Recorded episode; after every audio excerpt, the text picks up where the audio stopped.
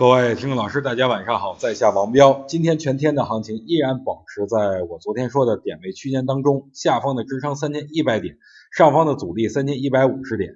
在今天个股表现的非常活跃，如同湖水里面的小虾蹦出水面。这种情况，就我看来，我觉得可能是昙花一现，没有真正能持续的热点，而且有可能是主力在吸引大家的注意力，这就跟赌场很像啊，老让大家看到有赚钱效应，实际上。啊，情况却和大家看到的有着天壤之别。我今天的观点依然没有改变。如果指数依然保持在这个点位区间当中，那咱们继续观望，等待机会明确以后再动手，这就是咱们要做的。而且在这个位置猜多空啊，这完全就是没有意义。明天啊，就是从本月最高点开始计算的二十一个变盘点，所以变得极为关键。